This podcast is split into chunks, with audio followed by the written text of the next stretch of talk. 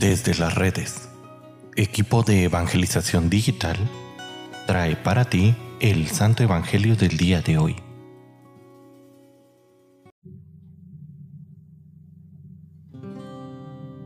El día de hoy, miércoles 29 de marzo, escuchemos con atención el Santo Evangelio según San Juan.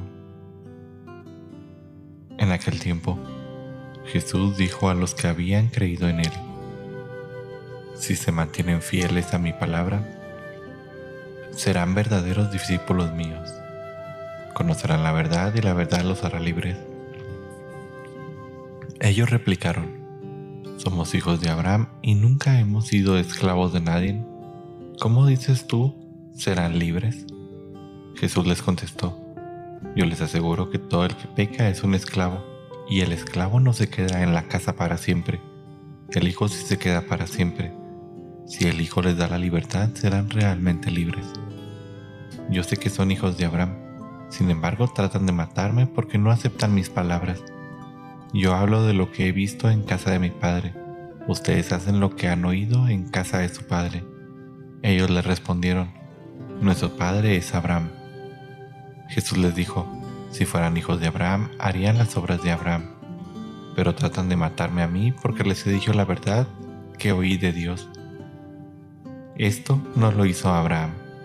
Ustedes hacen las obras de su padre.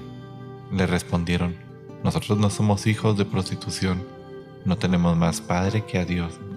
Jesús les dijo entonces, si Dios fuera su padre, me amarían a mí, porque yo salí de Dios y vengo de Dios.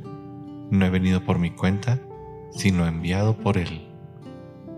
Palabra del Señor. Queridísima familia, Estamos por terminar nuestra cuaresma y la palabra de Jesús resuena con fuerza en nuestro corazón. Yo los he venido a liberar para que no sean más esclavos del pecado. Y es que la obra de nuestra liberación es una obra de Dios. No es algo que nosotros podamos hacer por nuestras propias fuerzas. Y te pongo el ejemplo, piensa ¿Cuántas veces te has hecho el propósito de salir de una debilidad o de un pecado en el cual frecuentemente te ves envuelto? De seguro te darás cuenta que por más esfuerzos humanos que tú hayas hecho, el pecado o la debilidad permanecen. Sin embargo, es solamente cuando le dejamos campo abierto a Dios para que obre en nuestra vida que cuando realmente seremos verdaderamente liberados. Y la verdad es que he conocido historias de mucha gente que vivía atada a algún vicio o alguna pasión que la llevaba frecuentemente al pecado y que no se han visto liberados hasta el momento en el que decidieron creer en Dios, el liberador de todo. Solo cuando han dicho como Pedro que se hundía en el agua, Sálvame Señor, no puedo más es cuando pudieron superar esto.